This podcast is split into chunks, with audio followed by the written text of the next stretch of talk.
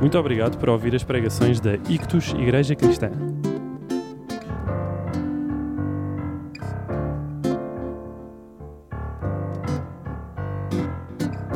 Seja sempre bem-vindo a juntar-se a nós, todos os domingos, às 17 horas. Siga-nos no Facebook para descobrir a morada.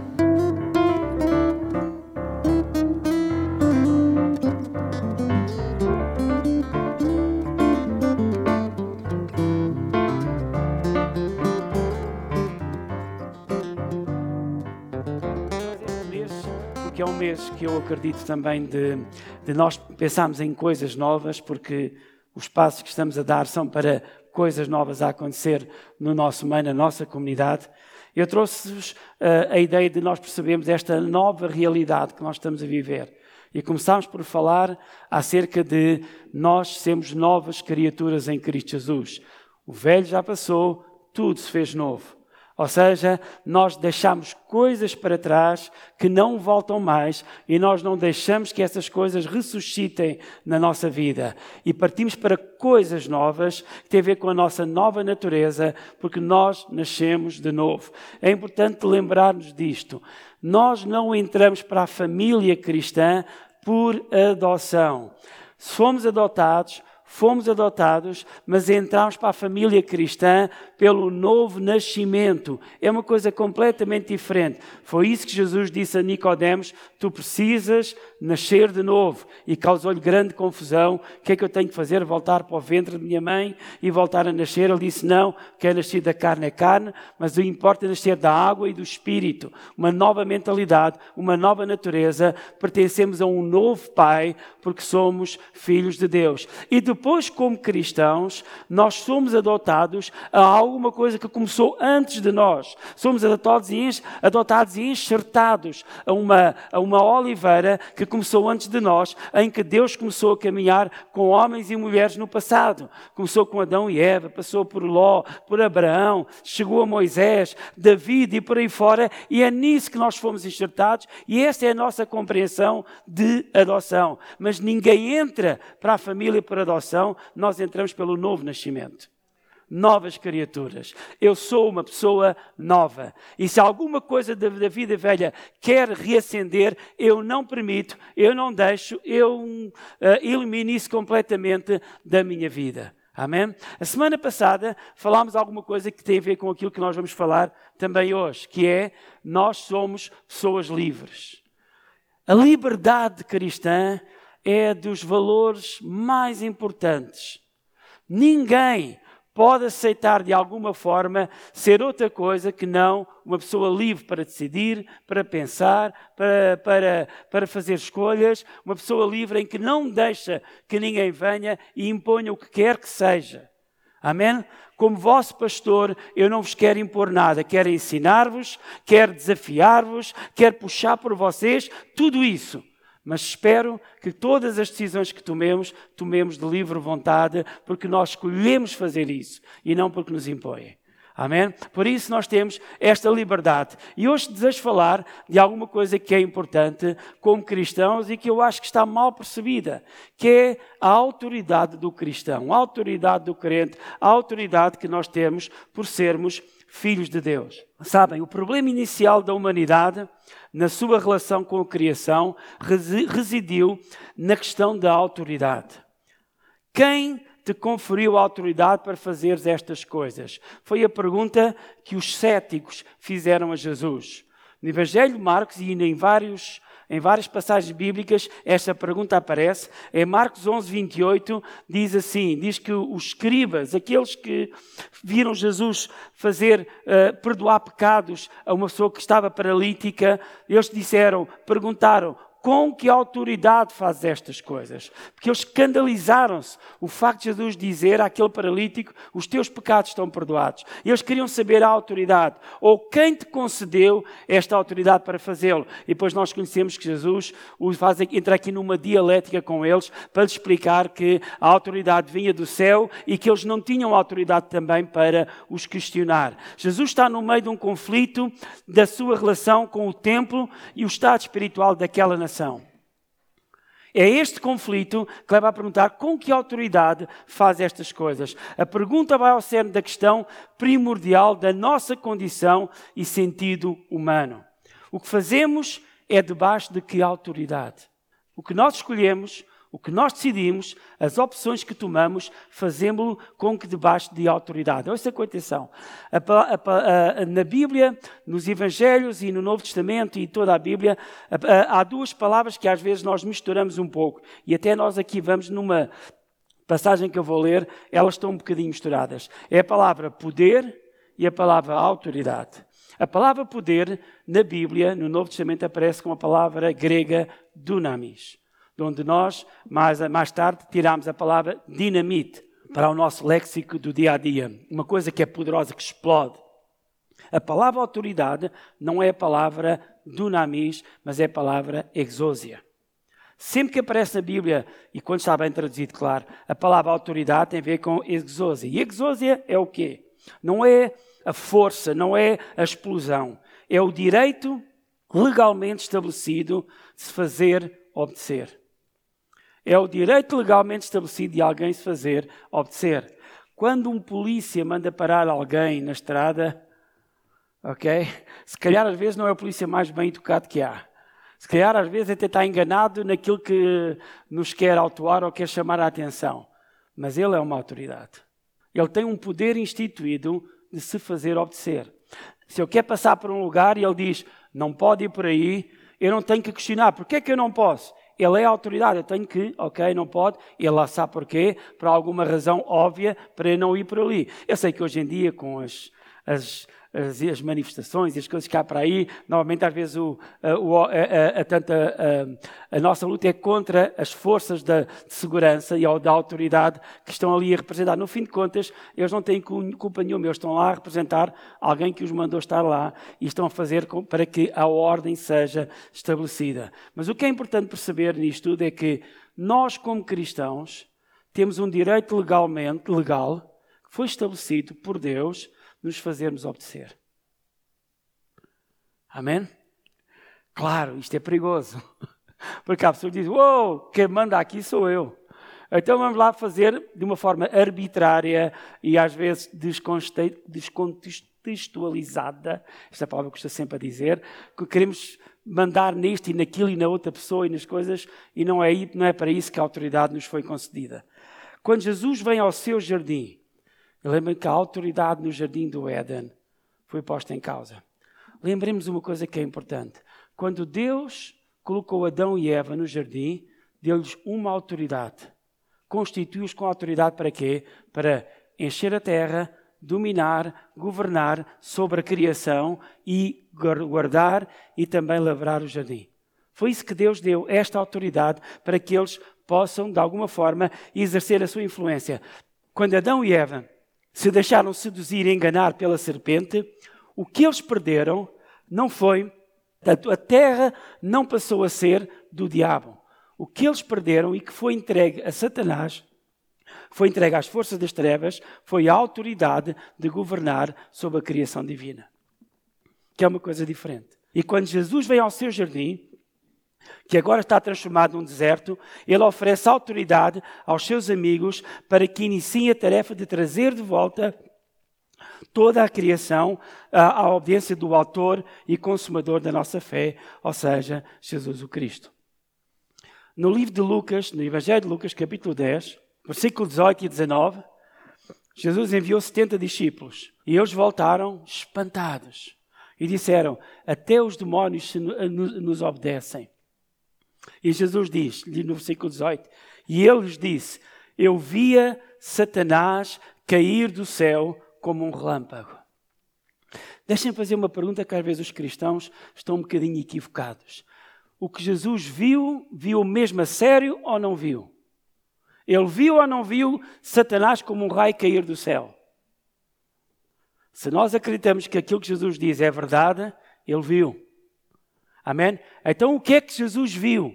Viu o inimigo que tinha usurpado a autoridade que Deus concedeu à humanidade perder essa autoridade. Amém? Perdeu quando Jesus foi à cruz. Mas isto é antes de Jesus ir à cruz. Envia 70 discípulos e o diabo não conseguia manter a sua autoridade, nem o seu domínio, nem a sua influência.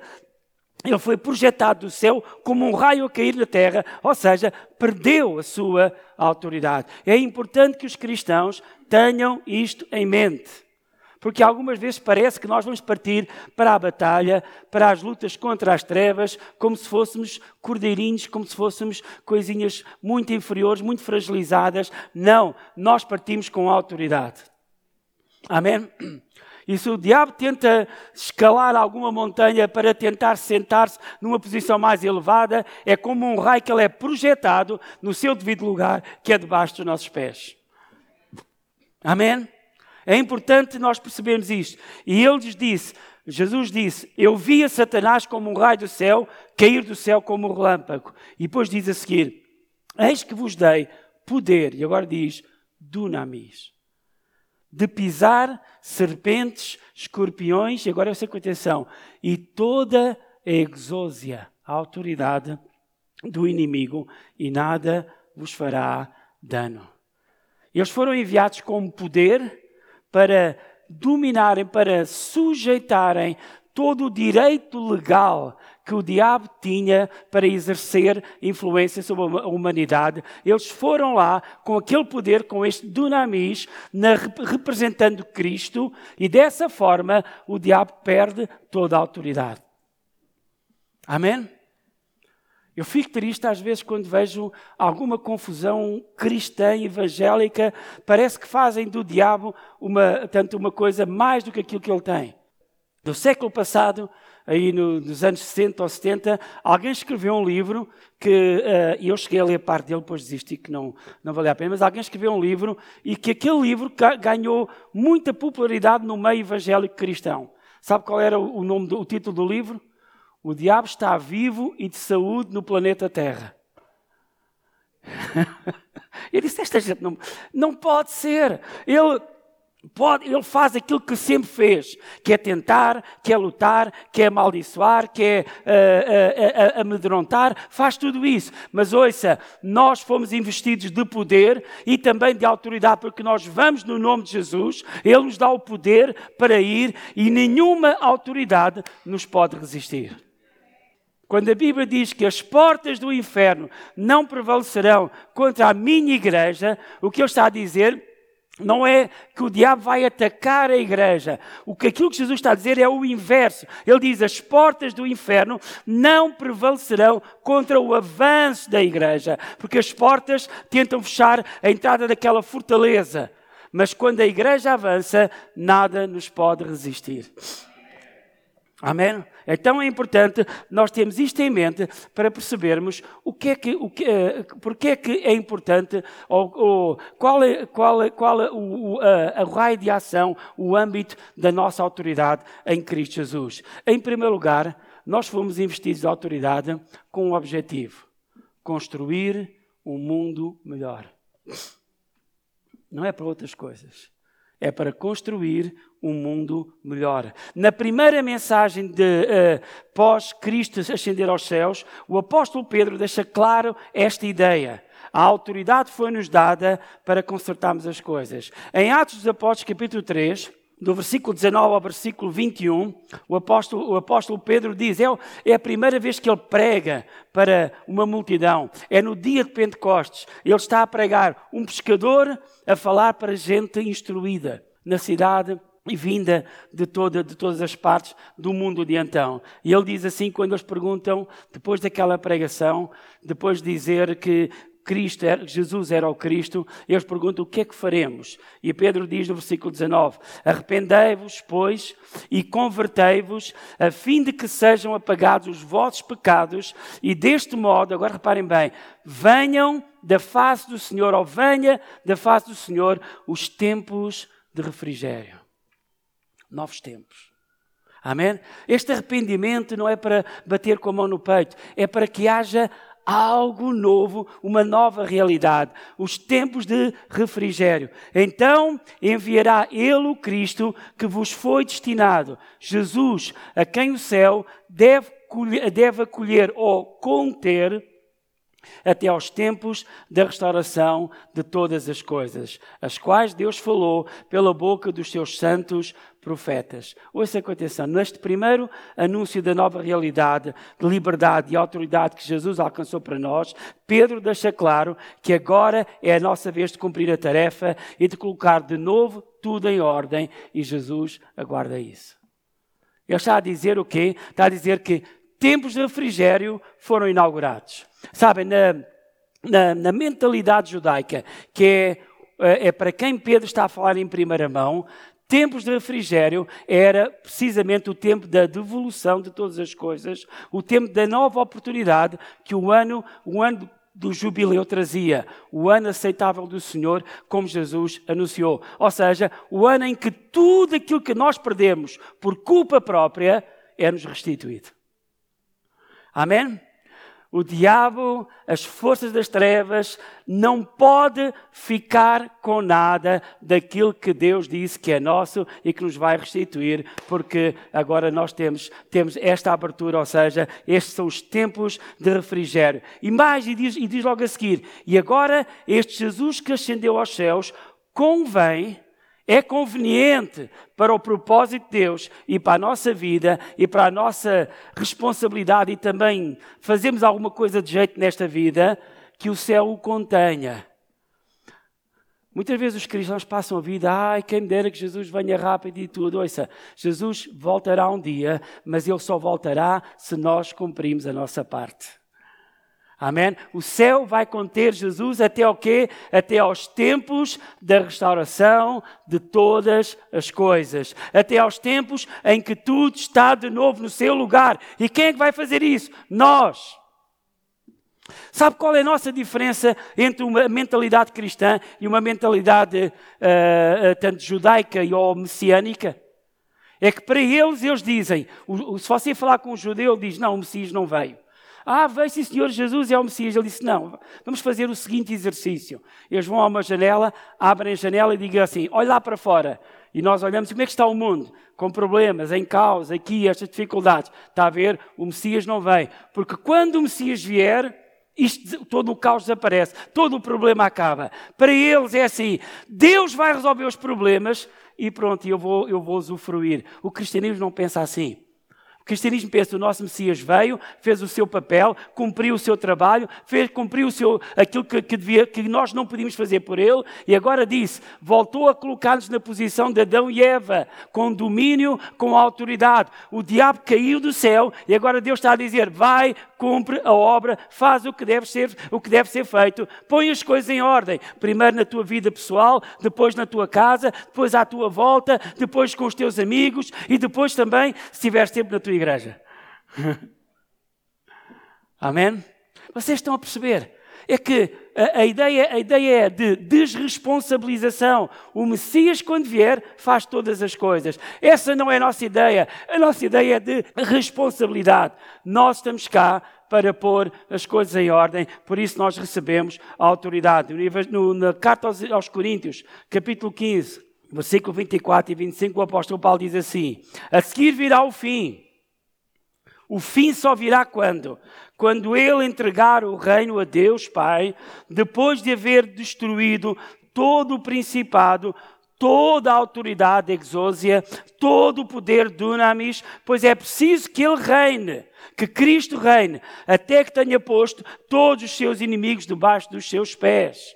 Depois fala que o último inimigo é a morte, que ainda há também ser ficar debaixo dos seus pés.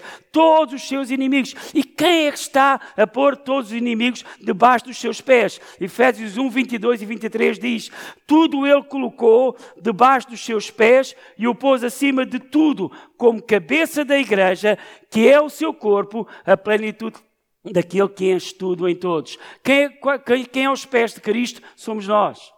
Quem são os membros de Cristo? Somos nós. Ele é a cabeça e nós somos o seu corpo. Então, o, tudo que, tudo que, é, que é contra Deus, tudo o que está fora de ordem, ficará debaixo dos nossos pés. É uma tarefa que não se faz num ano, não se faz com uma oração, não se faz com repreender isto ou aquilo. É uma tarefa de construção que demora décadas, centenas de anos ou milhares de anos, como, tem, como, como está até aqui, dois mil anos. Pastor, mas acha que as coisas estão melhores do que há dois mil anos atrás? Sem dúvida. Não brinque. Não brinque. Não quero viver há dois mil anos atrás. Nem, nem, nem a brincar. Ah, mas ainda há muita coisa para fazer. Claro, vamos trabalhar. Temos a autoridade. Amém? A nossa mentalidade tem que ser esta. Estão a entender? É isto que Deus espera de cada um de nós, que nós façamos esta, esta tarefa. A igreja tem a tarefa gloriosa de endireitar todas as coisas. Por isso fomos investidos de autoridade desta exósia, a qual tudo se sujeita para que a ordem da criação volte a ser uma realidade. Carta aos Romanos, capítulo 8, versículos 19 a 21. Este para mim é uma das passagens mais importantes da minha vida, porque isto mostra a importância que nós temos na responsabilidade de fazer alguma coisa na terra. Diz assim, versículo 19 de Romanos 8: Pois a criação está em expectativa ou em expectativa anseia pela revelação de quem? Dos filhos de Deus. A criação.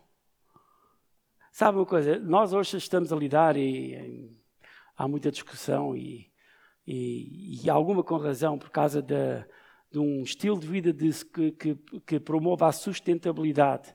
Não esgotar os recursos da terra, não estragar aquilo que nos foi concedido como mordomos e não como donos.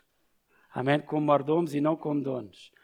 E muitas vezes nós ficamos um pouco assustados, e às vezes há razão para isso. Mas eu acredito que a palavra de Deus está aqui a dizer que, de alguma forma, a igreja vai se levantar, a humanidade guiada pela igreja vai se levantar e vai fazer isto. A criação, em expectativa, anseia pela revelação dos filhos de Deus. De facto, a, criação foi submetida à vaidade, não por seu querer, mas por vontade daquele que a submeteu. Submeteu-se por quê? Na esperança de ela também ser libertada da escravidão a escravidão que aconteceu no jardim do Éden, a, a, igreja tem esta continuidade de libertar a criação desta escravidão, da, para também ser libertada da escravidão, da corrupção, que aquilo que se extrai, aquilo que se vai deteriorando, para entrar na liberdade da glória dos filhos de Deus. Amém? Nós temos responsabilidade de cuidar, de tratar bem, de criar condições de sustentabilidade para este planeta. E nós temos a razão principal.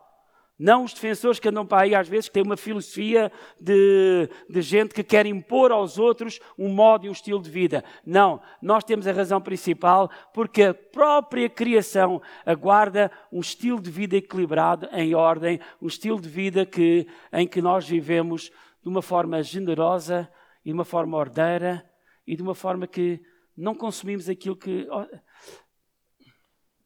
Eu uma vez fui, uma vez fui, fui apanhar assim um marisco com uma pessoa. E esta pessoa, vocês não conhecem, não, não tem nada a ver connosco, mas é uma pessoa e ele disse: Ah, eu fui ali assim, e estava ali umas, umas navalheiras que eu queria apanhar, mas elas estavam lá metidas na pedra. Eu fui a casa, fui buscar um martelo e um escova, parti a pedra e, e, trouxe as navalheiras. É aquela ideia que eu tenho que apanhar e quanto mais, melhor. E às vezes para quê? Para nada. Para nada. Há uns anos atrás, agora para casa no último não temos visto, mas quando nós íamos ali ao sul de Espanha, em quase todas as praias tinha lá uma tableta a dizer: por favor, não apanhe, deixe que os marisqueiros o façam porque esse é o sustento da vida deles. E qual é a razão? É porque aqueles apanhavam o que era necessário para ser vendido, para as pessoas consumirem. Às vezes, as pessoas, quando vão, apanham tanto e depois acabam por deitar fora e estragam. E às vezes fazemos isto em tanta coisa. E como filhos de Deus, nós temos a responsabilidade de sermos, trazermos a criação a esta manifestação da glória dos filhos de Deus, em que a terra aguarda por isto, a criação aguarda por isto, e nós temos autoridade para fazê-lo. Amém? Temos autoridade para fazê-lo. A autoridade foi-nos dada para pôr as coisas em ordem, não para sermos mandões. Amém? A segunda coisa que a autoridade nos foi dada é que a autoridade é-nos dada, sabe porquê? Porque Deus quer desenvolver o nosso caráter. A autoridade é concedida a pessoas de caráter pessoas de caráter, pessoas de integridade, pessoas. eticamente responsáveis, pessoas que uh, compreendem que nós não, não, temos, não podemos fazer tudo. Nós medimos bem a consequência das nossas decisões. A sociedade em geral valoriza principalmente o que se destaca, o que promove e o que traz resultados visíveis e emblemáticos subalternizando o valor intrínseco do caráter e da dignidade humanas, de fazer o que está certo, independentemente de tudo o resto. No Evangelho de Lucas, capítulo 19, versículo 17, Jesus diz o seguinte, contando uma parábola: Ele diz: Muito bem, ó bem está, servo bom e fiel, disse ele. Uma vez que te mostraste fiel no pouco, sobre o pouco foste fiel, pois algumas traduções diz, sobre o muito colocarei. Nesta, nesta passagem é: recebe autoridade sobre dez cidades. Recebe exósia sobre dez cidades. A autoridade vem de uma conduta impecável, não apenas diante de quem avalia, ou como se estivéssemos num concurso de televisão, mas no cotidiano, sem testemunhas ou avaliadores. A Bíblia diz noutra parte o seguinte: que Deus anda à procura dos fiéis da terra. Amém? Deus anda à procura de alguma coisa na terra. São mulheres e homens que expressam a imagem de Deus, que são fiéis. E que pessoas que são fiéis, são fiéis quando o patrão está ou quando ele não está. Uma esposa é fiel quando o marido está ou quando o marido não está. Um marido é fiel quando a esposa está ou quando, ou quando ela não está. E por aí fora, e podíamos aí buscar as coisas todas. A fidelidade, o caráter, tem a ver com aquilo que nós somos todos os dias, em qualquer momento, não apenas quando estamos a ser avaliados ou vistos. É por isso que Jesus diz: quem, quem, quem se comporta assim, a sua autoridade aumenta. O versículo 26 de Lucas 19 diz: Digo-vos, a quem tem será dado, mas àquele que não tem, será tirado até mesmo o que tem. Se nós pensarmos aqui em ter, apenas em possuir coisas, não é isso que Jesus está a falar. O que Jesus está a dizer assim: quem é uma pessoa de caráter? Essa pessoa, essa pessoa porque tem caráter, porque é fiel, porque eticamente é responsável, essa pessoa ser-lhe-á dada em abundância. Mas aquele que só, tanto só se interessa por, por coisas de visibilidade ou por uh, mostrar, causar boa impressão, uh, apenas uh, mostrar que, que é uma pessoa boazinha, mas depois no dia a dia faz o que quer, diz até o que tem, lhe será até, até isso vai perder. Amém? Quem tem caráter tem autoridade. Quem não tem, perdeu a autoridade. Amém? A fidelidade acrescenta enquanto o que falta, que a falta de integridade nos tira tudo o que pretendemos preservar, algumas vezes a todo custo. Jesus disse, numa passagem bíblica, Mateus capítulo 9, versículo 6, ele diz: Pois bem, para que saibais que o Filho do Homem tem autoridade na terra para perdoar pecados, disse ao paralítico: Levanta-te, toma a tua cama e vai para casa. Amém? Porque é que Jesus tinha autoridade para dizer ao paralítico, para ordenar, para ele ser curado? Porque ele tinha autoridade para perdoar pecados. E porquê é que ele tinha autoridade para perdoar pecados? Porque Jesus viveu uma vida íntegra. Pastor, mas Deus é que perdoa pecados. É verdade. Deus perdoa no sentido legal e no sentido de, de, de, de da, nossa, da nossa salvação. Mas todos nós que estamos aqui também perdoamos pecados. Perdoamos, olha, algumas vezes temos que aprender a perdoar-nos a nós próprios. Falhamos, erramos, temos coisas que não devíamos, portamos como não devíamos e ficamos chateados com nós próprios, pedimos perdão a Deus e Deus automaticamente, como diz a palavra de Deus, perdoa-nos. Mas nós continuamos com consciência pesada. Continuamos a achar que não merecemos, continuamos a viver como se uh, não tivéssemos, tivéssemos perdido a oportunidade para sempre. Não, nós temos que aprender também a perdoar-nos a nós próprios. Mas ouça com atenção, nós perdoamos pecados porque nós temos autoridade. Porque nós temos autoridade. E a autoridade é-nos dada pela vida íntegra e vida de autenticidade que nós vivemos. Porque é que eu posso perdoar aos outros? Porque eu fui perdoado. Porque eu sou perdoado porque eu me aceito como uma pessoa perdoada. Amém? E por isso eu posso perdoar, porque eu não deixo que o meu pecado afete a minha relação com Deus e com os outros, também não vou deixar que a falha do outro possa afetar a relação comigo. Por isso nós perdoamos. Amém? E um destes dias vamos ter que falar sobre isto. Eu já ando a prometer isto há muito tempo. Eu vou-me atirar de cabeça para aquela passagem que normalmente você não ouve em nenhuma igreja evangélica falar sobre isso. Em que Jesus, quando está nas suas últimas palavras com a igreja, com os seus discípulos, ele diz: Dou-vos autoridade para perdoar os pecados. Aqueles a quem vocês perdoarem, será perdoado no céu. Aqueles a quem vocês retiverem, será retido no céu. É uma responsabilidade tremenda. Mas um dia vamos falar sobre isso. Porque isso é importante perceber que nós temos uma autoridade real que nos foi concedida. Mas esta autoridade parte da forma íntegra de caráter como nós vivemos. Pessoas sem caráter, até o que têm, perdem. Mas pessoas de caráter, até aquilo que não têm, é-lhes concedido e vão ter mais ainda. Amém? Então, em primeiro lugar, nós vimos que a autoridade vem para nós construirmos um mundo melhor. Em segundo lugar, é a autoridade vem também pela nossa vivência de caráter. E em terceiro lugar, a autoridade requer fé. Só iremos compreender a dimensão da autoridade se nós somos pessoas de fé. Pessoas de fé compreendem a dimensão da autoridade. Porquê? Porque a autoridade não é uma, uma, tanto, uma virtude que nos é dada para nós nos tornarmos pessoas arrogantes, achamos que sabemos mais que os outros, achamos que os outros têm que se humilhar para aprender connosco. Não. A autoridade é-nos concedida para nós, como já disse, consertarmos o mundo, porque há uma vivência de integridade, de honestidade, de sinceridade da nossa parte, mas também cada situação que nós deparamos e olhamos, nós olhamos para essa situação com fé. Não apenas para aquilo que se vê, não apenas aquilo que é patente, mas aquilo que pode ser.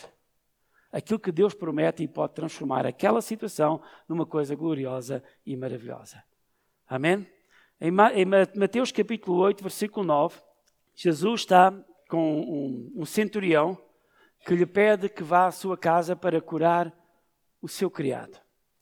Em primeiro lugar, é assim: o centurião é uma pessoa com alguma responsabilidade, com alguma autoridade também, com alguma visibilidade, com algum reconhecimento na sociedade romana. Portanto, é alguém que manda em tropas, é alguém que tem, tem o direito legal de exercer influência sobre os outros. O que significa que é uma pessoa que está mais ou menos bem colocada na vida. E uma das coisas que é impressionante nesta história, que está descrita em Mateus e em outras partes dos Evangelhos, mostra que ele se preocupou com o seu criado. Não é com o filho, não é com a mulher, não é com, com, com o enteado ou isto, não, é com o seu criado. É o seu criado que o levou a ir à procura de Jesus a ir um pouco até uh, trazer ali algum, porque um romano ir pedir ajuda a um judeu não era uma coisa muito, uh, muito, muito bem recebida pelos seus superiores, e ele vai à procura. E quando Jesus está neste meio, quando Jesus está neste caminho, uh, quando Jesus diz, ok, eu vou à tua casa, aqui no versículo 9 de Mateus 8, ele diz o seguinte: Com efeito, também eu estou debaixo da autoridade. E tenho soldados às minhas ordens, ou pessoas debaixo da minha autoridade também. E quando diga um vai, ele vai. E o outro vem, ele vem. E quando diga ao meu servo faz isto, ele faz. Este centurião revela aos seguidores de Jesus em como a fé age debaixo de um conceito de autoridade reconhecida e também delegada. Nós temos autoridade, amém, para lidar com as coisas que vão para além nossas, da nossa capacidade de lidar com com a nossa habilidade, com as nossas capacidades naturais. A fé vem-nos ajudar a exercer esta autoridade. E este homem está a dizer: quando eu dou ordens, primeiro eu estou debaixo da autoridade, eu obedeço a ordens, mas também quando eu dou ordens, as ordens são, são, são obedecidas, mesmo que algumas vezes as pessoas que obedecem não gostem muito das ordens ou não concordem muito com as ordens. A, auto, a fé Tanto, esta autoridade da fé significa que se reconhece quem determina uma, que uma coisa vai ser ou não. Porque muitas vezes a nossa autoridade é posta em causa pelo que nós sentimos, pelos sentimentos, ou por uh, algum conflito ou alguma circunstância que nos quer limitar e que nos quer subjugar. O que este centurião está a dizer, e que levou Jesus a dizer alguma coisa que já vamos ver a seguir, o que ele está a dizer é o seguinte: a fé funciona debaixo deste conceito de autoridade. Se eu percebo quem manda, eu obedeço ou faço-me obedecer. Amém? Quando nós estamos no meio de uma luta, o que nós temos que perceber, que é a pergunta original que os escribas fizeram a Jesus, faz, este, este, faz estas coisas com que autoridade? O que nós temos que perguntar é, aquilo que vem à nossa vida, com que autoridade é que vem? Se eu estou a pôr a minha vida em ordem, se uh, eu, eu estou a viver uma vida íntegra, então eu posso agir em fé, mesmo quando as coisas parece que vêm para me tentar destruir, ou para me tentar desviar do caminho, ou para tentar derrubar. Eu posso agir em fé. Porquê? Porque eu não vou agir contra a quem tem a autoridade suprema, que é Deus. Eu vou agir debaixo da sua autoridade para fazer aquilo que é a sua vontade. Amém? E nesse sentido, este homem, este homem, ele está a mostrar, diz assim no versículo 8, o versículo anterior, ele diz: Senhor, eu não sou digno de receber sob o meu teto, basta que digas uma palavra e o meu criado ficará são. Um reconhecimento esmagador de quem é Jesus.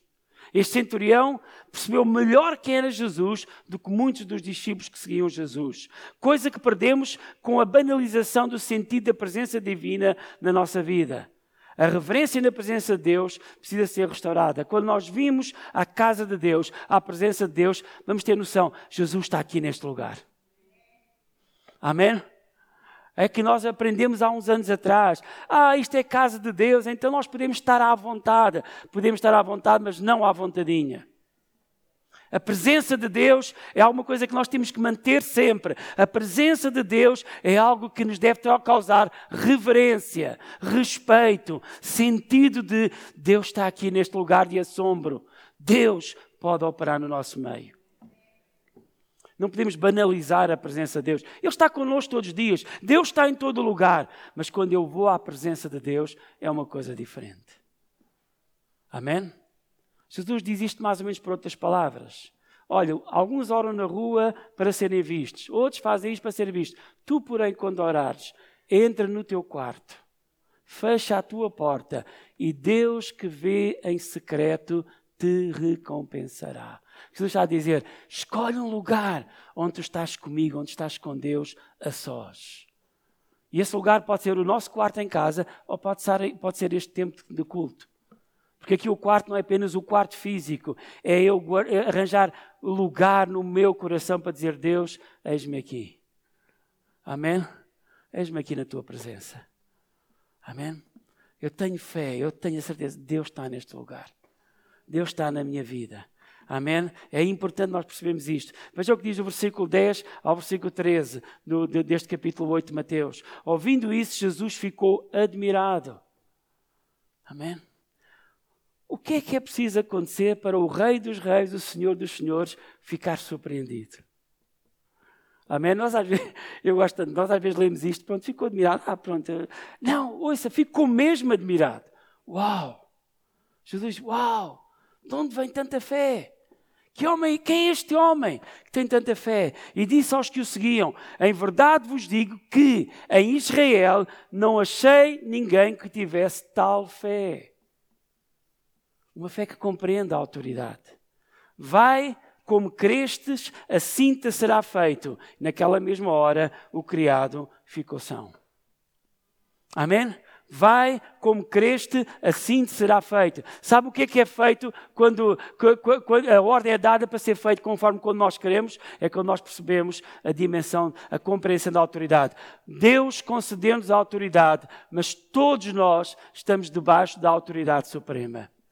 Quando eu oro para alguém ser curado, quando eu oro para alguém ser abençoado, quando eu oro para que alguma coisa aconteça, eu oro sempre reconhecendo que a autoridade suprema tem a última palavra. Esta é a oração do jardim, mas neste caso o jardim de Getsemane. Pai, se é possível, passa de mim este cálice, contudo, não se faça a minha vontade, mas a tua vontade esta oração não passou, ainda continua a ser feita para mulheres e homens de autoridade, que exercem autoridade. Deus Nós repreendemos o mal aqui, nós abençoamos esta vida, nós declaramos isto. Amém. Mas seja feito na tua vontade e não na nossa. Amém? Porque a nossa autoridade é uma autoridade delegada. A autoridade de Deus é uma autoridade uh, intrínseca. É, é, ele, ele, ele é o Senhor que domina todas as coisas. E quando nós oramos por um assunto, quando nós oramos por um assunto, um, ehm, nós não vemos todo o quadro.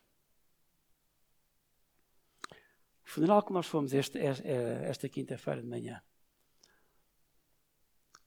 a esposa daquele, daquele homem que faleceu, a viúva, os seus amigos de igreja, a sua família, não conseguia compreender porque é que ela continuava com aquele homem.